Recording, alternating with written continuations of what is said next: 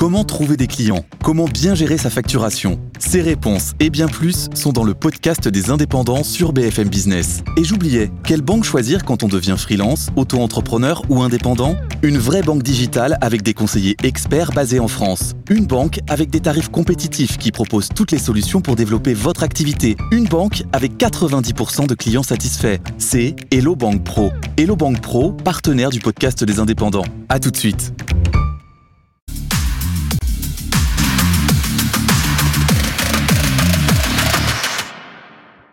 Il est 13h20, soyez les bienvenus si vous nous rejoignez sur BFM TV, la suite d'affaires suivantes, le magazine qui décrypte chaque semaine l'actualité police-justice. Et le pôle des affaires non listées de Nanterre a peut-être, peut-être résolu son premier cold case. Un homme, en effet, a été mis en examen hier dans l'affaire Caroline Marcel. Un dossier vieux de 15 ans, le 22 juin 2008. Cette jeune femme, employée de banque, mère d'une jeune fille, était assassinée sur les bordures loirais alors qu'elle faisait son jogging. Un meurtre sauvage, jamais élucidé jusque-là. Alors la vérité est-elle proche? Tous les détails avec nos invités dans un instant.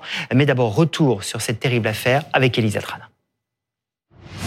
Caroline Marcel avait l'habitude de courir le soir après le dîner. Le 22 juin 2008, la mère de famille divorcée quitte son domicile vers 20h pour un footing le long du Loiret. Le sentier est calme ce soir-là. De nombreux riverains regardent le match de l'Euro de football à la télé. Le corps de la quadragénaire est retrouvé le lendemain par un promeneur à moitié immergé dans la rivière. La scène de crime témoigne d'une grande brutalité. La victime porte des traces de coups sur la tête et à la nuque. Elle a été frappée certainement en pleine course, euh, plaquée au sol, euh, étouffée euh, avec avec son t-shirt. Et ensuite, il y a eu cette profanation sexuelle du corps. Une racine ramassée sur place a été placée dans les parties intimes de la victime. Près du corps, les enquêteurs retrouvent une clé appartenant à Caroline Marcel. Il n'y avait pas d'ADN exploitable en 2008. Eh Et là, il y a quelques semaines, hein, pas, pas, très longtemps, mmh. ils ont fait une nouvelle campagne de recherche d'ADN dans les scellés et ils ont trouvé sur un objet de la scène de crime, ils ont trouvé un ADN. Un suspect a été interpellé cette semaine. Cet homme, âgé de 18 ans à l'époque des faits, travaillait alors comme paysagiste du côté d'Orléans. Trois ans avant le meurtre de Caroline Marcel, il avait été impliqué dans une affaire d'agression sexuelle une affaire absolument passionnante dans laquelle on va se replonger avec nos invités. Stéphane Selami, bonjour, merci d'être avec nous, grand reporter pour les justices BFM TV. C'est vous qui avez sorti cette information, l'arrestation de cet homme. On va reprendre le fil évidemment avec vous. Le général François Daoust, bonjour, merci d'être avec nous. Ancien directeur de l'Institut de recherche criminelle de la gendarmerie nationale, euh, professeur de sciences criminelles à l'université de Cergy-Pontoise. On va parler ADN avec vous parce que c'est l'ADN qui a parlé. Et puis Jean-Alphonse Richard, bonjour. bonjour, journaliste, professeur Professeur. Ah, pourquoi pas Pourquoi pas professeur Avenir, allez, professeur, Avenir. Journaliste. journaliste et présentateur, animateur de l'heure du crime sur RTL. Merci d'être avec nous. On va reprendre cette histoire folle dans le temps parce que l'ADN aussi, il y a beaucoup de choses à raconter sur cet mm. ADN. Euh, d'abord, Stéphane, tu le disais, c'est vous qui avez sorti cette information euh, pour BFM TV cette semaine.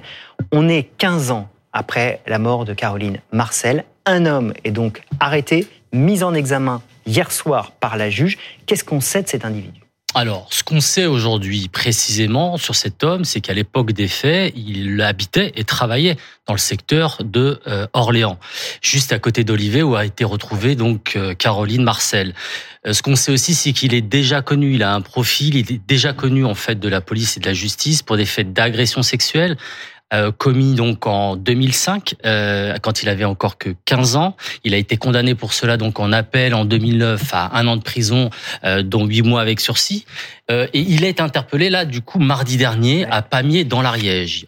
Semblerait qu'il ait refait sa vie, donc il était en concubinage, il est père d'une petite fille de deux ans, et quand il a été interpellé, euh, tout de suite, il a dit aux enquêteurs qu'il comprenait pas pourquoi on venait le chercher, lui, 15 ans plus tard, sur cette affaire. D'ailleurs, il a tenu cette ligne, hein, parce qu'hier, face à la juge, hier soir, il dit rien, il garde le silence. Alors justement, comment on est remonté à lui?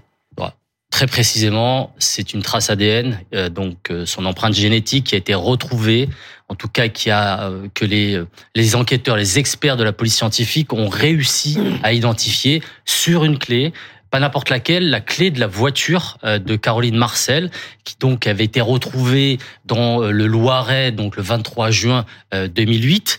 Donc cette clé était immergée à l'époque, elle était restée plusieurs heures dans l'eau Bon, à l'époque, l'état des connaissances sur l'exploitation, pardon de l'ADN n'était pas en fait euh, celle qu'on a aujourd'hui, et euh, on n'avait pas pu extraire cet ADN.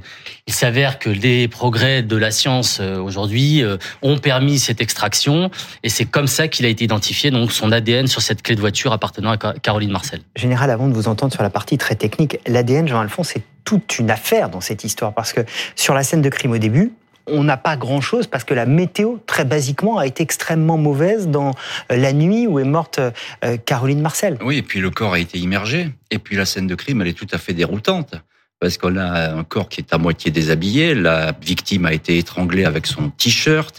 Euh, évidemment, ça fait penser tout de suite à une agression sexuelle. Et puis il y a cette espèce de mise en scène qui est sordide, cette espèce de simulacre où il y a cette branche qui est, euh, a été posée et même enfoncée dans les parties intimes de la de la victime. Alors ça veut dire quoi? Ben, ça veut dire que ça peut être un détraqué sexuel tout simplement qui passait par là et euh, qui a surpris. C'est un crime d'opportunité qui a surpris cette cette joggeuse qui avait d'ailleurs pour habitude d'aller sur ce sur ce petit chemin euh, d'Olivet euh, courir, ou bien euh, ça peut être aussi un proche. On va s'interroger, on va se dire ça c'est une punition, c'est un symbole. Il y a quelqu'un qui a voulu la punir, etc. Donc on va effectivement s'acheminer sur ces sur ces pistes. La première piste, ça va être un foyer euh, de jeunes délinquants qui est vraiment pas très loin euh, du, lieu du crime. Là, on va beaucoup travailler. Les policiers, la, la PJ d'Orléans va beaucoup travailler sur cette piste parce qu'ils vont avoir l'impression de toucher un petit peu au but là avec la population qui était dans ce foyer. Puis ça va rien donner. Puis ensuite, on va s'interroger aussi. Bon, le mari, il est mis hors de cause.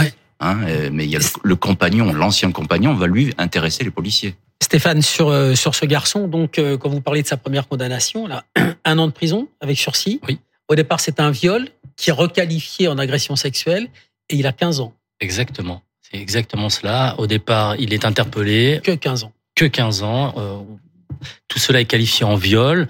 Donc l'enquête effectivement se déroule et euh, il sera finalement euh, les faits seront euh, finalement requalifiés en agression sexuelle. Mais il n'a que 15 ans. Et on va pas le chercher à l'époque, on lui pose pas de questions? Non, non, non, il est pas. Il fait pas partie des suspects, il est quand même. Absolument jamais. Jamais. Jamais il a été entendu. au départ dans cette enquête. Donc c'est vraiment. Alors là-dessus peut-être un mystère. On verra ce que ce que nous diront les, les derniers développements. Ou un raté ou un raté, mais on verra bien ce que nous diront les derniers développements de l'enquête. Mm. Mais c'est sûr qu'à l'époque, il n'a jamais été entendu par les enquêteurs. Ah, son, dossier comprend aussi des attouchements sur mineurs. Hein. Il y a cette histoire de viol qui avait été requalifiée en agression sexuelle, mais auparavant, il y avait des attouchements sur mineurs.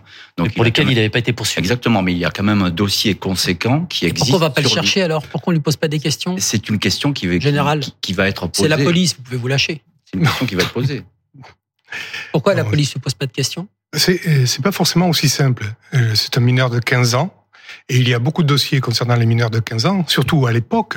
Il faut voir quelle était la législation à l'époque, qui faisait qu'on n'avait pas forcément conservé euh, certains éléments, euh, qui d'autres n'étaient pas euh, disponibles. C'est c'est pas aussi simple que c'est bien. Il faut, majeur. Il faut rappeler quand même faudrait pas en faire. Il faut rappeler quand même que c'était trois ans avant le meurtre de Caroline Marcel.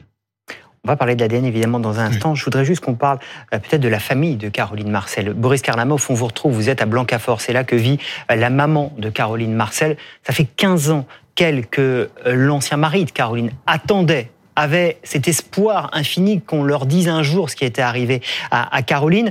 Boris, comment réagit la, la maman de Caroline que vous avez rencontrée? Eh bien, avec euh, Colline Chambol, nous avons pu recueillir les confidences de Françoise Marcel, la maman euh, de Caroline euh, Marcel. Elle nous a fait part de son soulagement après l'annonce hier soir de la mise en examen et du placement en détention provisoire donc de ce suspect de 34 ans. Françoise a été prévenue mardi, quelques heures seulement après l'interpellation de ce suspect. J'ai été secoué par cette nouvelle. Cela fait 15 ans que nous vivons une attente interminable. Voilà ce qu'elle me confiait encore hier soir. Caroline euh, Marcel, 45 ans, et eh bien on le rappelle, elle a disparu le 22 juin 2008 alors qu'elle faisait un footing euh, sur les bords du euh, Loiret à Olivet, une commune non loin d'ici. Je lui disais souvent, nous explique sa mère, tu ne devrais pas courir seule. Elle s'est forcément défendue lors de cette agression. Elle griffe et Caroline, eh bien, on en sait un peu plus aujourd'hui sur son profil grâce à sa maman. C'était une femme très joviale, sportive, qui avait une véritable passion pour la la musique. Le jour de la disparition, quelques heures après avoir fait ce footing, eh bien, elle téléphone à sa maman et elle lui explique que la veille, elle s'est disputée avec son compagnon de l'époque, Patrice C, dans un euh, magasin. Euh, sa maman nous confie eh bien qu'il s'agissait là d'une liaison toxique avec cet homme qui avait en quelque sorte une emprise sur Caroline. Ils se disputaient souvent. Voilà ce que nous explique sa maman. De fait, depuis 15 ans, eh bien, Françoise Marcel n'a eu de cesse d'avoir des soupçons sur cet homme qui a été placé à deux reprises en garde à vue, mais aucun élément n'a été retenu contre lui. Ce qui a attiré en quelque sorte l'attention des enquêteurs, c'est qu'ils ont retrouvé de l'ADN sous les ongles de Caroline Marcel. Françoise Marcel qui aujourd'hui est donc en quelque sorte soulagée qui attend désormais que le suspect qui a été placé en détention provisoire coopère avec la justice alors qu'il a jusqu'à présent fait le choix de garder le silence. Merci beaucoup Boris Karlamov avec Colline Chambol pour euh, ces dernières réactions, ces témoignages généraux. C'est donc l'ADN qui a parlé, qui a permis d'élucider ce, crime 15 ans après, peut-être. Mmh. Évidemment, l'enquête est en cours et la personne arrêtée est toujours présumée innocente. Euh, Stéphane rappelait très bien cet ADN retrouvé sur une clé très altérée. Euh, d'ailleurs, on apprend la présence de ces traces d'ADN que très tardivement dans le dossier. Elles sont inexploitables. Puis tout d'un coup, elles le deviennent. Qu'est-ce qui se passe? Alors, ce sont les évolutions technico-scientifiques. Euh, il y a deux éléments. Le premier, c'est arriver à conserver les scellés dans le temps de façon à ce que l'ADN ne se dégrade pas. Pour ça, il y a un service, c'est un service national qui est rattaché au FNEG, mais qui est côté gendarmerie, c'est le service central de préservation des prélèvements biologiques et qui récupère qui garde tous les scellés de toutes les affaires pour lesquelles il y a de l'ADN, ou en tout cas une volonté de pouvoir rechercher dans l'avenir, si ça n'a pas été fait, de l'ADN. Et euh, la façon dont sont conservés les scellés permettent d'éviter que l'ADN, s'il est présent, soit détérioré par des bactéries naturellement ou par des champignons. Ce sont ce qu'on appelle les attaques fongiques naturelles. Donc ça, c'est la conservation. Elle est passée par là, la clé? Clé, c'est la loi. Les scellés doivent, dès lors qu'il y a des affaires criminelles, doivent être confiés au service central de mmh, SCPPB. SCPPB pour euh, justement pouvoir retravailler dessus. Deuxième euh, étape, c'est retravailler sur les scellés ou travailler tout simplement. Quand on a estimé qu'à l'époque ce n'est pas forcément possible de le faire, est-ce que nous sommes dans une, un moment scientifique qui le permet? En l'espèce, oui. Il y a des techniques comme la microdissection laser, par exemple, qui va on passe un élément, euh, un scellé au microscope qui permet de distinguer les différentes cellules si elles existent, cellules humaines ou, euh, ou autres. Et une fois qu'elles ont été repérées, les cellules d'intérêt, on passe un laser qui les découpe pour extraire l'ADN nucléique du noyau et derrière faire l'analyse pour la euh, révélation. Et à partir de ce moment-là, avec seulement quelques cellules, théoriquement jusqu'à une, on va pouvoir révéler l'ADN qui est euh, sur euh, un objet, quel qu'il soit, en l'occurrence l'espèce, la clé par exemple. Et derrière, ce qui va faire la force de l'ADN révélé, c'est surtout le fait que c'est un ADN exogène à l'environnement de la mmh. victime. C'est-à-dire, c'est un ADN qui n'appartient pas à quelqu'un de son environnement, qui dès lors, mais comment se fait-il qu'il soit là? Et Quand on a quelqu'un qui est inscrit au FNAC, au fichier, avec un passé, là, ça devient pertinent. C'est là que ça a matché, Stéphane. C'est-à-dire que le pôle des affaires euh, non élucidées de Nanterre, dont on parle beaucoup avec Dominique ici, reprend ces dossiers et se dit on repasse tout à la moulinette, on les repasse dans les fichiers avec les nouvelles techniques? Oui, et c'est dû euh, notamment au travail de Nathalie Turquet, cette juge d'instruction du pôle de Colquès, comme vous venez de rappeler à Nanterre, qui a euh, donc hérité de ce dossier au mois d'août 2022, qui a tout repris à zéro, qui a tout épluché, qui a exploré ses scellés. Alors évidemment, euh, elle a aussi avec l'appui de différents services d'enquête, notamment la PJ d'Orléans et aussi les enquêteurs de l'OCRVP, l'Office central de répression des violences aux personnes, qui est un office central à Nanterre. Donc elle a tout repris à zéro, elle a tout épluché, et à un moment donné, elle, s'est dit effectivement, il y a, il y a ces ces, éléments euh, prélevés sur la scène, cette clé, il va falloir qu'on la soumette à nouveau à analyse. Et là, elle a fait appel à un service spécialisé qui est le service national de police scientifique, d'Écully, et qui donc euh, a permis d'identifier, d'isoler cet ADN. C'est passionnant, j'allais dire sauf, sauf que cet homme, il nie en garde à vue, il garde le silence hier face à la juge. Euh, est-ce qu'on a, Jean-Alphonse, sur cette scène de crime, dans cette histoire, d'autres éléments à l'heure actuelle qui peuvent permettre de d'aider à l'enquête Non, pour l'instant, c'est l'ADN. Tout retient, revient sur cette fameuse clé. Euh, qui a été retrouvée. On voit qu'elle a été analysée et c'est très intéressant de voir d'ailleurs la progression de ces études ADN parce que euh, dès 2018, euh, la juge va dire on, on a de l'ADN. On croyait qu'il n'y avait pas d'ADN au début. C'était compliqué. Vous voyez, l'évolution technique, elle est spectaculaire. 2008, on n'a rien. Et, puis aujourd'hui, 2018, voilà, 2018 on, commence à avoir de l'ADN. La juge prévient la famille d'ailleurs euh, qu'il y a de l'ADN. Et puis là, évidemment, il y a des traces qui sont exploitables. Mais il n'y a pas, il y a pas autre chose. Et puis, il faut bien revenir sur ce que disait Boris Karlamov tout à l'heure sur les doutes de la famille, euh, parce qu'effectivement le compagnon violent entre guillemets dont elle se plaignait, euh, il va être euh, vraiment étudié de près. Il y a deux gardes à vue. on s'est toujours posé beaucoup de questions sur le personnage parce qu'il y avait en plus un détail troublant sur le corps de Caroline Marcel. Elle avait acheté une bague. pour faire croire qu'elle était mariée, pour dire à ce compagnon violent que c'était fini entre eux et qu'elle était avec quelqu'un. Cette bague, elle a jamais été retrouvée. Jamais. Là aussi, il y a une symbolique qui a été très forte et qui a intrigué les enquêteurs. Est-ce que l'enquête est totalement fermée aujourd'hui? Est-ce qu'elle est totalement close? On peut pas le dire. On peut pas le dire tout de suite. Mais ce jeune homme, Stéphane, donc 18 ans, qui nie, hein, dans le langage policier, qui chic. Hein.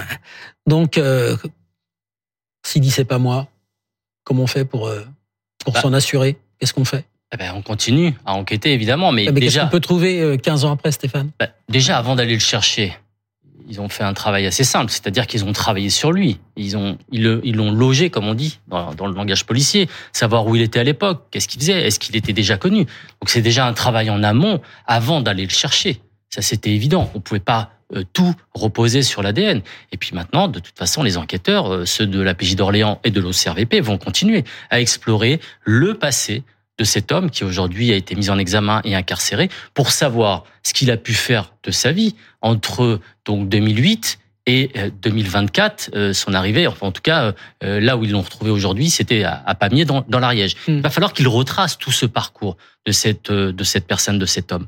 Ça c'est intéressant. On va voir ce qu'ils ce qu'ils vont trouver et s'ils trouvent des choses. Général, l'enquêteur que vous êtes, vous avez ce dossier qui arrive, on a cet ADN qui a donc matché, et maintenant il faut mener l'enquête. C'est quasiment comme si on repart à zéro. Qu'est-ce qu'on fait? Eh bien, comme euh, le disait le journaliste à côté de moi, eh bien, c'est une enquête d'environnement, pas à pas, autour. Alors, euh, il y aura deux, deux types d'enquêtes. enfin, ce sera la même enquête, mais qui va avoir deux orientations. Parce que je vous rappelle que le juge d'instruction, eh bien, il est instruit à charge et à décharge. C'est tout ce qui va ramener autour de la personne dont l'ADN a été révélé, et la pertinence de cet ADN fait que, comme je le rappelle, ce n'est pas quelqu'un qui était un familier de, de la victime et euh, ni de son environnement. Donc là, déjà, les causes d'accident, d'un transfert ADN sont pas aussi simples que euh, ce qui pourrait paraître dans d'autres affaires, parce que là, euh, pour que l'ADN persiste après tant d'années sur un tel objet, etc., ça veut dire qu'il y avait un contact sérieux.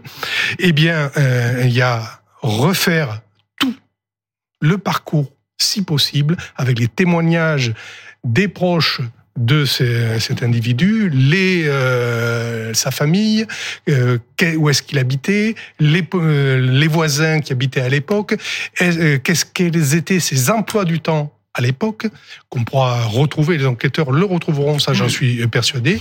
Et la partie à décharge, c'est tout ce qui pourrait ne pas coller, y compris on part alors là dans l'infinitésimal au point de vue euh, probabilité, le fait que son ADN se retrouve par hasard, entre guillemets, sur cet objet. Mhm.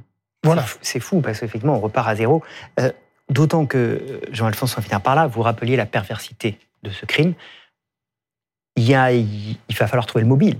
Parce que là, il y a, il y a une telle perversion qu'on peut aussi s'interroger si, sur le fait que l'homme qui a tué euh, Caroline, que ce soit celui-là ou un autre, soit un prédateur sexuel qui a fait d'autres victimes. C'est tout à fait possible parce qu'effectivement, il y a cette mise en scène et ce simulacre autour de ce crime qui est tout de même assez étrange. Est-ce que c'est une agression sexuelle qui n'a pas abouti et qui a mal tourné. On sait qu'elle s'est débattue qu'elle est morte quasiment étouffée sur un tapis de, mm. de feuilles mortes. Est-ce que la personne a pris peur et a jeté le corps à l'eau? Mais auparavant, auparavant, il a tout de même étranglé avec ce t-shirt.